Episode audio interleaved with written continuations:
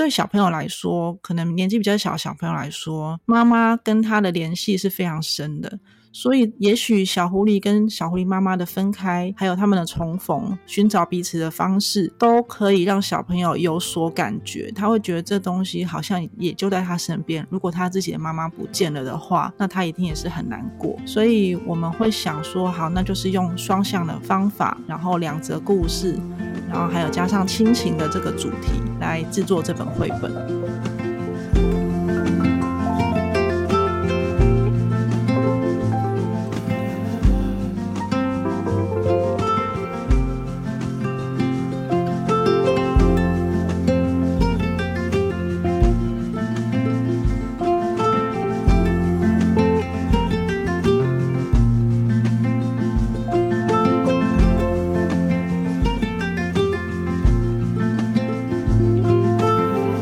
Hello，大家好，欢迎收听一本正经，我是威南。那我们今天邀请到龙元之老师跟施暖暖老师，要一起来跟我们聊聊《小狐狸的妈妈跟妈妈的小狐狸》这一本绘本。那我们先请龙元之老师跟大家打声招呼。Hello，威南好，各位听众朋友，大家好，我是元之。那也请暖暖老师跟我们的听众朋友打一声招呼。Hello，大家好，我是暖暖。暖暖老师您好，那元之老师是第一位上我们节目两次的老师，觉得很荣幸。那今天有加入暖暖老师，就是《小狐狸的妈妈》这本绘本的绘者，跟我们一起聊天。那《小狐狸的妈妈》这本书，它是个双向绘本哦，从另外一边读过来是叫《妈妈的小狐狸》，其实两边都可以。那这本书已经出版一段时间了，大家有兴趣可以来看一下。那我们今天主要是想跟两位老师聊聊这本书的内容。那首先我想要问一下这一本绘本出版的历程。那想先请元之老师跟大家分享一下这一本绘本从发想到找出版社，就是整个构想的过程，到最后终于复印，然后成为一本绘本的这个过程。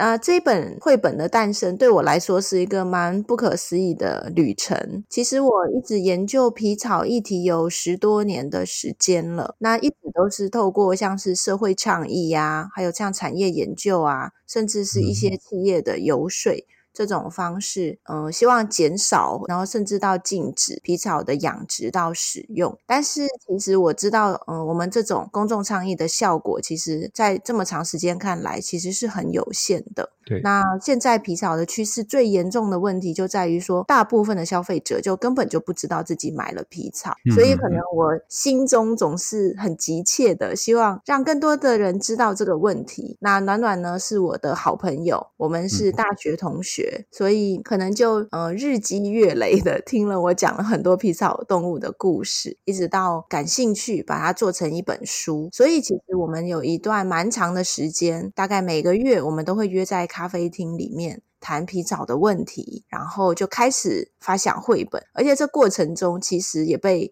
打枪过很多次哦，不是被我打枪，而是我们拿着这个故事认知草图去跟呃世界上一些皮草问题的专家，还有包括生命教育的专家去讨论，到底应该会是什么样的一个故事。我想这个被打枪的过程，可能暖暖等一下可以再分享。那其实我对于做绘本甚至儿童故事书，我并不是专家，所以。除了一起发想故事，对我来说其实就是一个蛮大的挑战以外，其实我觉得最困难的还包括呃如何把它变成一本书，然后我们两个人再透过线上开放预购的方式，到确定印量，到选址。然后最后对我来说最大的挑战是整理订单，嗯、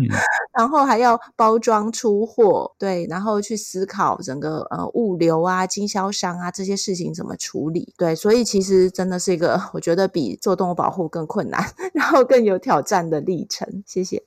那暖暖老师，你是可能被元之老师的什么说法，或者是哪一个契机感动到吗？你愿意去参与这个过程，可以跟大家分享一下吗？好，嗯，那时候元之，因为我跟他是深交，就是我们从大学就认识到现在，嗯、所以自从他开始做动保之后，我常常跟他聊天，主题就会不自觉的被他带到动保议题去，然后我就耳濡目染，一直听到说，他说，哦，这个动物一下怎么样了啊？哪里的处境怎么样啦？那每天听他讲，我就会觉得说，诶，好像这件事情他真的蛮重要的。因为我本来是一个完全对动保没有概念的人。那我听他讲之后，因为加上我有养猫，刚刚如果有听到猫叫声的话，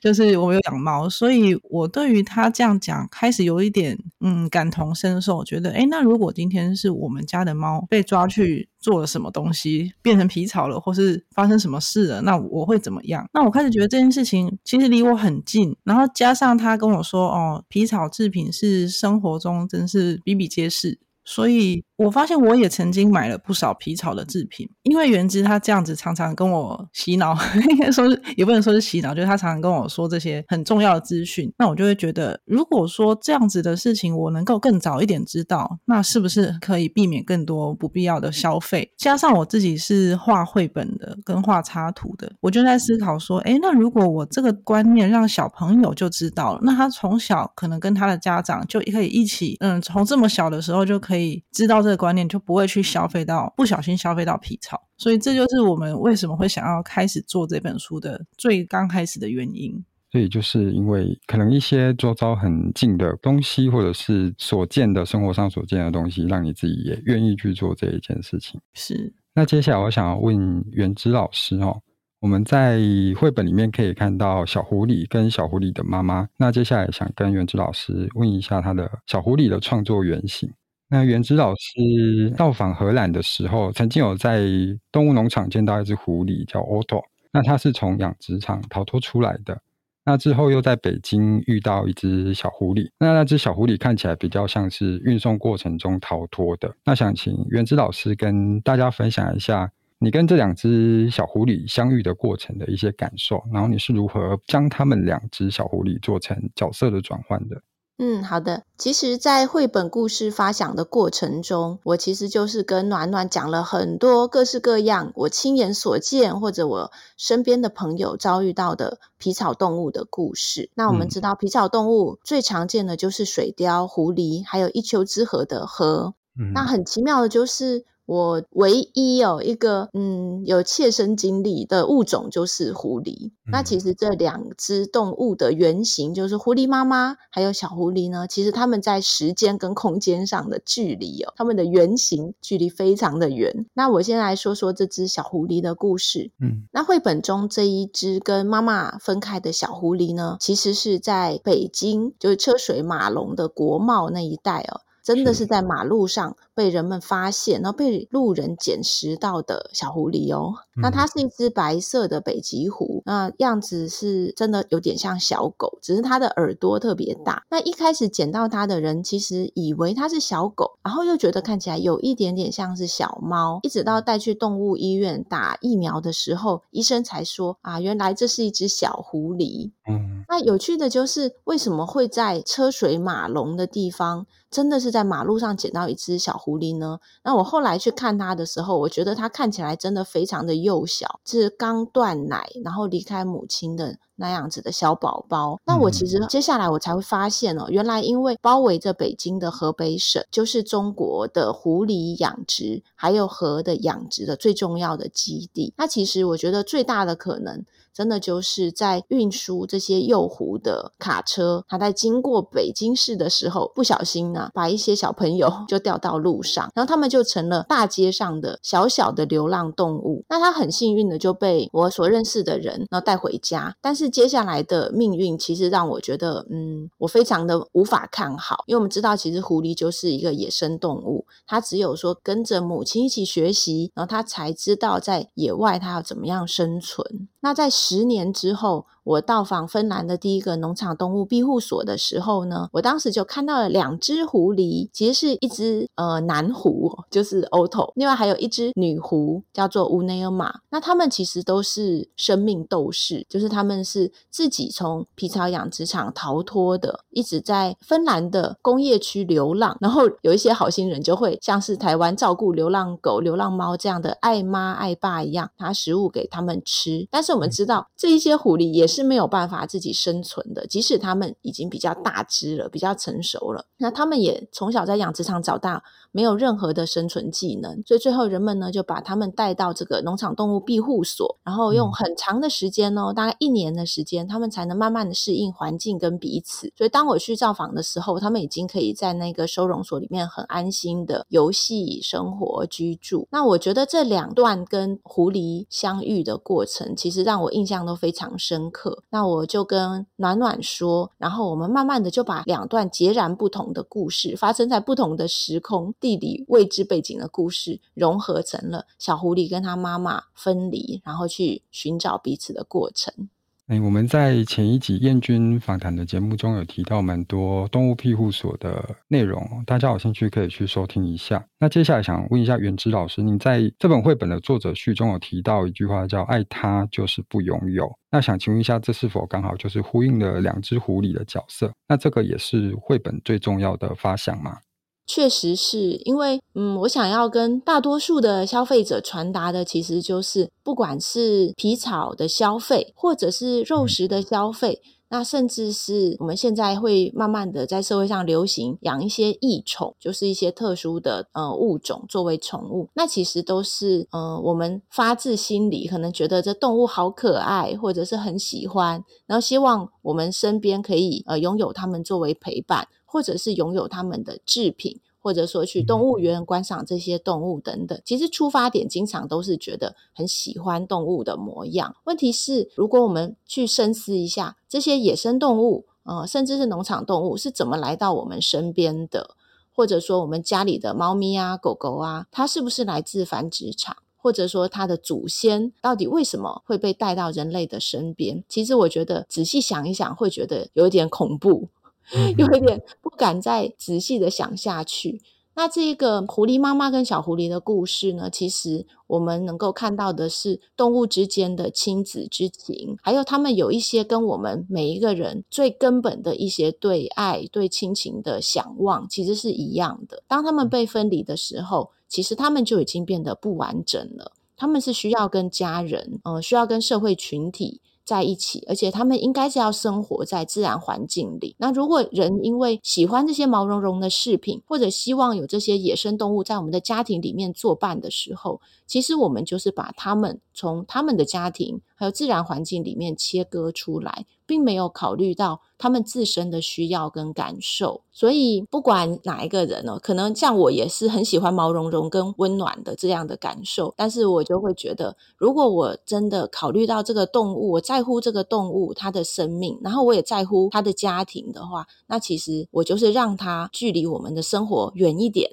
让它保有它自己的生命，让它保有自己的家庭，那这其实才是对于动物真正带有尊重的一种爱吧。那我曾经有听过两位老师有上过一个 p o c k e t 叫《童话梦想家》的广播节目哦。那在节目中有提到，养殖动物身上有一种印记是很明显被看到的。那这个印记，我们一般来讲可能会是一个编号、一个名牌。原子老师有提到说，其实这个印记指的并不是这个，那可能是借由养殖技术而产生跟其他野生动物不同的外貌。那请原子老师再跟我们听众朋友分享一下。养殖场的动物究竟有什么我们想不到的遭遇？嗯，好的，我相信，嗯、呃，如果一般人知道皮草是要屠杀动物，然后把动物剥了皮，然后穿戴在我们身上，都会觉得很恐怖、很残忍。但是其实对我来说，这可能还不是最残忍的。我觉得真正最残忍的是这些动物，它们一辈子都住在金属的网笼里面，它们一辈子都没有亲近过。比如说水貂，它是亲水性很强的，它却一辈子没有接触过水源，它们甚至没有水可以喝。然后像是狐狸也是，他们终身都要踩踏在那一些他们站不稳的金属的网笼里面。那直到离开笼子的那一天，他们重见天日，但是正是他们的死期。那我觉得在今天说到的狐狸身上的印记，让我印象最深刻的，其实还是我在芬兰的庇护所所见到的狐狸 Otto，因为狐狸 Otto 它其实已经是一个非常亲人的、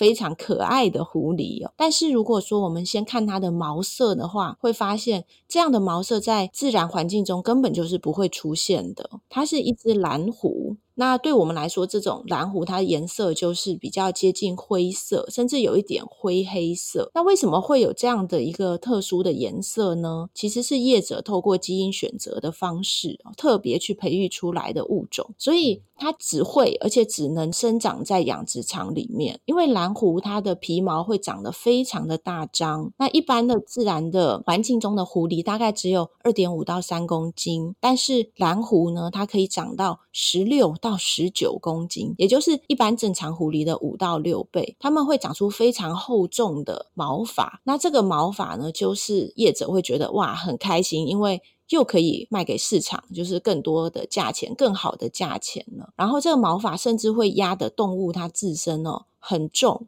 重到它都站不起来，它就像是嗯一个养殖场里面的布娃娃一样，它只能够很痛苦的趴在那个笼子底部，而且它们还会有腿部很严重的关节炎，然后还有眼睛方面的疾病。所以这一些动物基本上它们被称作是怪物狐狸哦，是因为它们已经长得根本不像是一头狐狸了。那其实这样子身体的伤害并不是只有蓝狐会有，然后其他动物比如说水貂。当我们去养殖场的时候，会看到这些水貂都有非常严重的刻板行为，他们会不断的在小小的笼子中转圈圈，那甚至他们会自残，或者是杀害它同一个笼子里面的兄弟姐妹。那其实这一些动物经年累月要承受的这种痛苦，嗯，我觉得才是皮草产业里面最残忍的部分。嗯，先跟大家分享到这里。谢谢元志老师的分享，因为这个是我从来没有想过的。因为其实也看过蛮多皮草制品，有很多种颜色。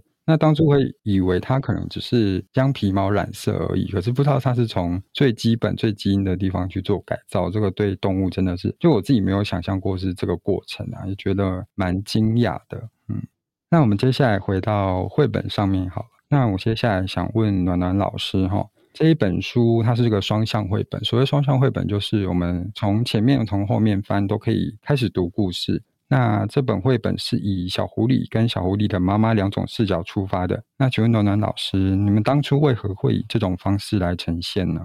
好，呃，我们一开始在发想绘本的时候，我和元之两个人就是频繁的会约出来讨论。我们就是约在咖啡厅里面，先听元之他对皮草的认识，因为我是一个皮草小白，所以我不知道什么叫做动物保护，什么叫做零皮草。那我就必须先收集资料。那因为元之他真的是非常的博学，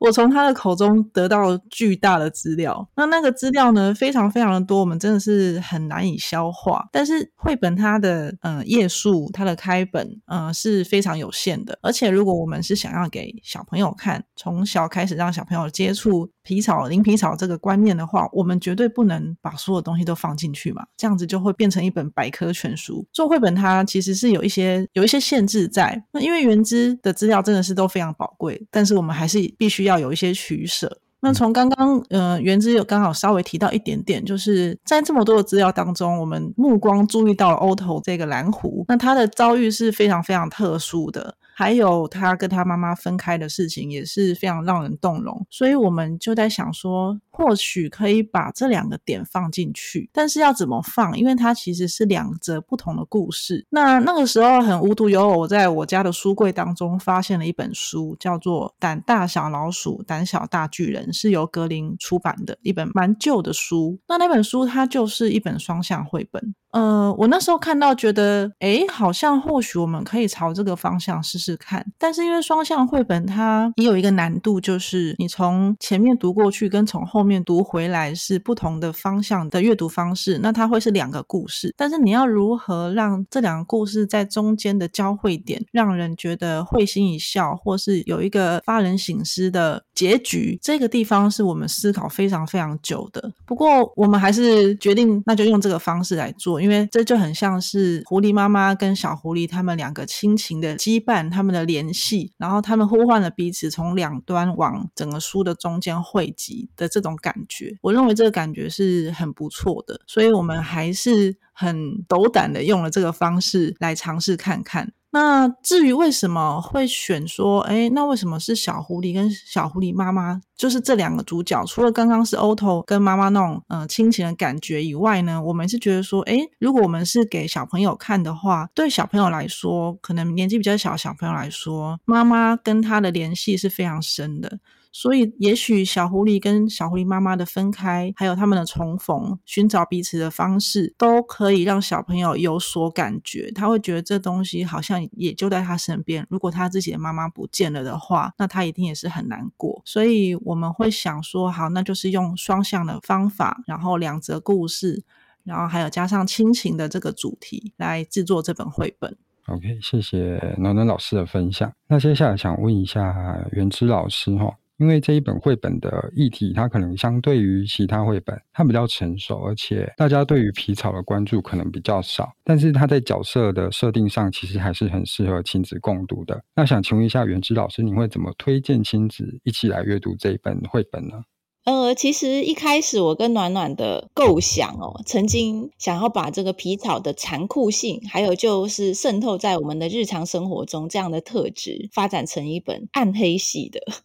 绘本故事，对，但是曾经受到打枪，然后让我也不禁有点怀疑，是不是我们应该用一些比较能够呼应每个人的体会，又是可能亲情啊。友情啊，爱情啊，这样子的故事来叙述一个每个人都能够理解的动物的遭遇。那最后，其实我觉得我们选择了这个亲情故事，其实应该是很正确的，因为也许我们还没有经历过深刻的友情或者是爱情，但是亲情的这种温暖跟我们的需求，其实是每个人。可能一生下来哦，最初就最能够体会的一种感觉。那其实我也是希望说，生命教育，特别是这种消费者教育，能够从越小开始培养。越好，而且我很开心的就是绘本故事，它经常是一个亲子共读的这样的一个阅读情境。那如果说，呃，小朋友他跟大人可以一起来学习这一个大多数消费者其实很陌生的皮草议题的话，我觉得应该就是最理想的一个状态，就是又适合亲子共读，然后它里面读的故事呢，又是一个动物的亲情故事。那我会怎么样推荐这本作品呢？其实我觉得最重要的就是，嗯，孩子跟父母。他们经常也要为彼此来换位思考，所以当妈妈跟孩子一起来读这本故事书的时候，妈妈必须要读小狐狸他的心声，就像是去体会自己的小孩，就是为什么有时候会哭，为什么有时候吵着要见妈妈要见爸爸。但是当呃小朋友来读妈妈这边的故事的时候，他也可以从狐狸妈妈身上理解到啊，为什么我的妈妈这么的累，这么的辛苦？她除了要顾工作以外，还要顾我。还要顾家庭，其实他有非常多的劳累。那最初的动机都是因为爱我。都是因为希望继续维系我们之间的这种小小的家庭的存在，对，所以我觉得最后我们选择这个动物之间的亲情故事，我最想要表达的就是，其实动物跟我们的最初的基本需求是一样的。那如果透过狐狸妈妈跟小狐狸之间的故事，我相信也可以增强阅读这本书的妈妈跟孩子，或者是爸爸跟孩子之间的这种亲情的连接。谢谢。嗯，我觉得这个推荐还蛮棒的。可能不是一开始就妈妈带着小孩子来读绘本，就是两个各自从两端一起读，然后最后一起讨论的这种方式，我觉得也是很棒的。那接下来我想要问暖暖老师，他在整本绘本上绘图上面的呈现哦。那其实我自己是从小狐狸这一边开始读的。那一开始看到小狐狸，它走在路上，然后整体的色调就很强烈的感受到，看起来像是冬天，其实感觉像是蛮灰冷的。不过在画面中，就是有一只小小的狐狸，就是相当鲜艳的一个橘红色的标志在那边。那想请问一下暖暖老师，用对比这么强烈的用色，有想要传达什么想法吗？好，那时候我在为这本书设定用色的时候，我有在想说，诶，如果既然是皮草，那我们是不是要画比较寒冷的地方？我总不能画个热带嘛。嗯。那既然要画寒冷的地方，我绝对就不能用错颜色。我们对冬天的印象啊，或者是对雪地的印象，就是可能是白色啊、深蓝色啊、灰灰的颜色啊。所以在这整本书背景的部分，大部分都是这样子的颜色。就是比较灰冷的色调。那既然在这样子的一个地方，我要怎么样让小狐狸可以让大家一眼就找到它？因为它，嗯、呃，在第一页的这个它掉到一个城市的那一个景当中，小狐狸的比例其实是很小的，可是我必须让大家一眼就看到它，所以我就选择用很亮很亮的橘红色做对比。那当然，我刚刚我们有听到元之讲说，呃，那个蓝狐，所以我绝对不能 画错颜色，就是我们一般对狐狸的印象就是橘色、红色、咖啡色这样子，嗯、呃，比较暖色系的颜色，所以我总不能画一个错的颜色在上面，这是绝对不行的。因为在画绘本，其实它虽然有很多呃想象的空间，但是基本上的一些资讯是不能画错的。好，那所以我在翻开的第一页呢，就是画了非常灰冷的色调。那其实如果大家有兴趣的话，可以再深入的看进去，说画的这些原件当中，有很多人他身上穿的衣物都是跟皮草有关的。如果大家有兴趣的话，也可以去找找看。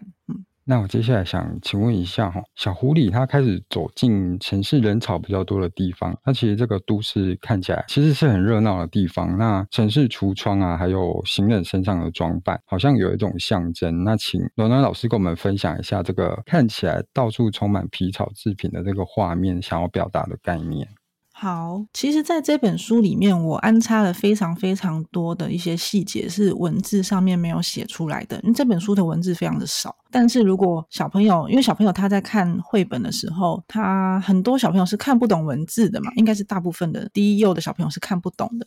那必须借由妈妈来念。但是当妈妈在念的时候，小朋友并不是闲闲无事，他就是在旁边看看这本书里面的画还画了什么。那一般来说，其实小朋友的观察力是比大人好上好几倍的，这样子，他们可以永远可以看到我们没有注意到的细节。所以在绘本的经营上面，我很喜欢在内容画非常多的细节，让小朋友去找。那刚刚提到说橱窗的部分，就是嗯，从小狐狸的方向阅读过来的，有一个狐狸的橱窗，这里面我画了非常多的细节。那我先说一下这一页他在讲的文字是说，那是妈妈吗？文字就只有这五个字，但是其实，在后面的橱窗我放了非常多的资讯。举例来说，如果大家手边有书的话，也可以翻开来看。就是我们从画面的左边看过来，依序有一件非常非常大的一件皮草的大衣，就是我们印象中的那种皮草大衣。接下来还有一双皮草的饰边的靴子。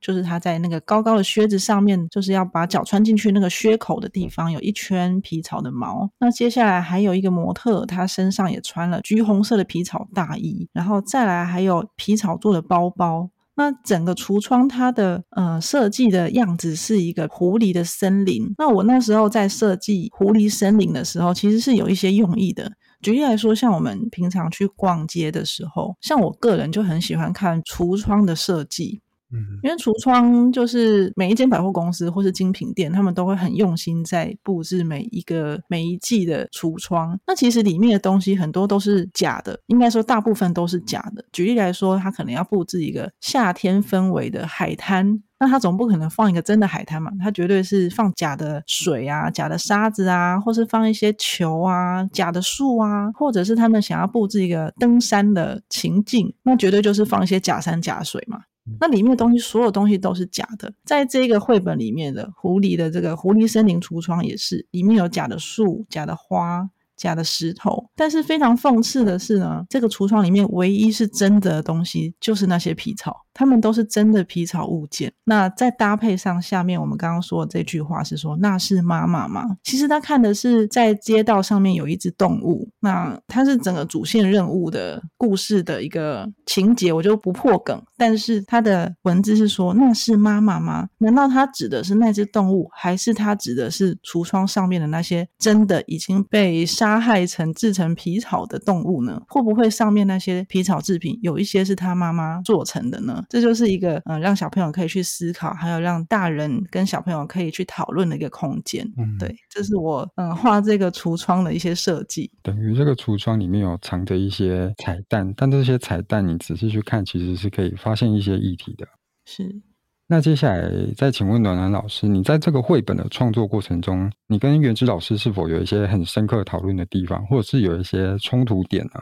嗯。说不上是冲突点，但是会是嗯蛮多需要讨论的部分。举例来说，那时候我们在决定要画什么主题的时候，其实有一些意见分歧的地方，像是当初我们并不是决定要用狐狸为主角。那时候我画了好几本小草图给元之看，其中有一个是以狗为主角的。我们那时候会选狗，是因为觉得，诶，狗跟人类的生活相当贴近。如果选择用狗的话，那人是不是可以更感同身受？说，哎呀，我们家狗如果变成皮草会怎么样怎么样？所以我就用狗画想了一个故事。但是做着做着觉得有点怪，因为狗毕竟不是整个皮草产业的大宗，它其实占的比例是相当低的。那如果用狗的话，虽然它跟我们人类很接近，可是它并没有办法代表整个皮草产业，它不是主要的那个被拿来制成皮草的动物，所以越画越觉得好像怪怪的，所以就不行，我们就换一个。然后我还画过以皮草本身为主角的，就是那个动物已经被杀掉，然后做成皮草，然后它在一个空间里面的故事，但是又觉得好像怪怪的。然后我们那时候也做了这个样书给其他的一些动保团体看，还有一些嗯前辈啊，一些朋友这样子，然后他们都说完全看不懂，嗯，所以我们又被打墙。那当然，我跟元之私下也会觉得说，嗯，这个好像真的是不太 OK，所以花了非常多的时间才找到以欧头为原型的现在看到的这个小狐狸跟小狐狸妈妈的故事。那再来就是说，当初我们在画这本书的时候，有在想。是不是要做成无字书？其实我们当初的确是朝这个方向来绘制。那画着画着，觉得开始，嗯，其实做无字书，我觉得没有什么问题。但是我想到的问题是，如果我们今天是想要推广零皮草这个议题，让亲子可以讨论，但是没有字，他们要怎么讨论呢？很很多小朋友也许他看得懂图，但是大人他也许没有办法这么深入，甚至是说我刚刚藏的那些讯息，如果没有文字的稍微带一下，是不是连大大人也没有办法了解。那如果是这样子的话，他们根本就没有办法讨论。所以最后我们才决定在呃图的上面加上一些文字，让故事的情节能够更凸显，然后让大家能够更进去这个故事的环节，然后之后才可以讨论这样子。这就是这本书制作过程的一些小插曲。嗯，了解了解。那想请问一下原之老师哦，在这个过程中，你们的文字跟图画是怎么一起来进行的呢？嗯，其实对我来说，做书就完全是一件我新的要学习的事情，所以我很大程度上我都是在 仰赖暖暖的经验。比如说，纸张是必须是四的倍数啊，等等。然后我们又因为受到是双向绘本这样的设计的局限，所以我们狐狸妈妈或者是小狐狸这边的故事，它的页数就会有限。那如果在有限的篇幅里，我们要怎么样讲一个完整的故事，或者说从小狐狸或者是狐狸妈妈这边，既能够兼顾到叙事的完整，然后又能够充分的去表现皮草的问题，我觉得对我来说真的是一个很大的挑战。那其实我这里想要，嗯，小小的可以提示大家一个呃阅读的关注点，其实就是在小狐狸这一边，我们很明显的可以看到，我们谈的是皮草产业的消费端，所以我们可以看到很多呃小狐狸这边的故事都已经是。我们在市面上能够看到的皮草制品了，就像是呃外套上帽檐那一圈皮草饰边，或者是包包上面的皮草挂饰。但是在狐狸妈妈那一边呢？其实我就其实蛮担心，就是故事会不会不够完整，或者有没有充分的去传达皮草动物在养殖场还有逃离养殖场它会经历什么。所以那时候其实我们用了很多的心思，还跟国外的专家联系，然后画草图，然后对比，呃，我们画的正不正确？对，皮草养殖场是这个样子吗？动物到底是怎么逃出来的？逃出来之后，它会先经历什么？我还记得我跟专家还一起研究过皮草养殖场里到底有没有狗，有没有狗？然后狗是放养的还是链养的？那狐狸妈妈到底会经历着什么？那我觉得，同时要兼顾这些信息跟故事，然后在有限的篇幅里面去讲述完整的一个故事，其实是最大的挑战。谢谢。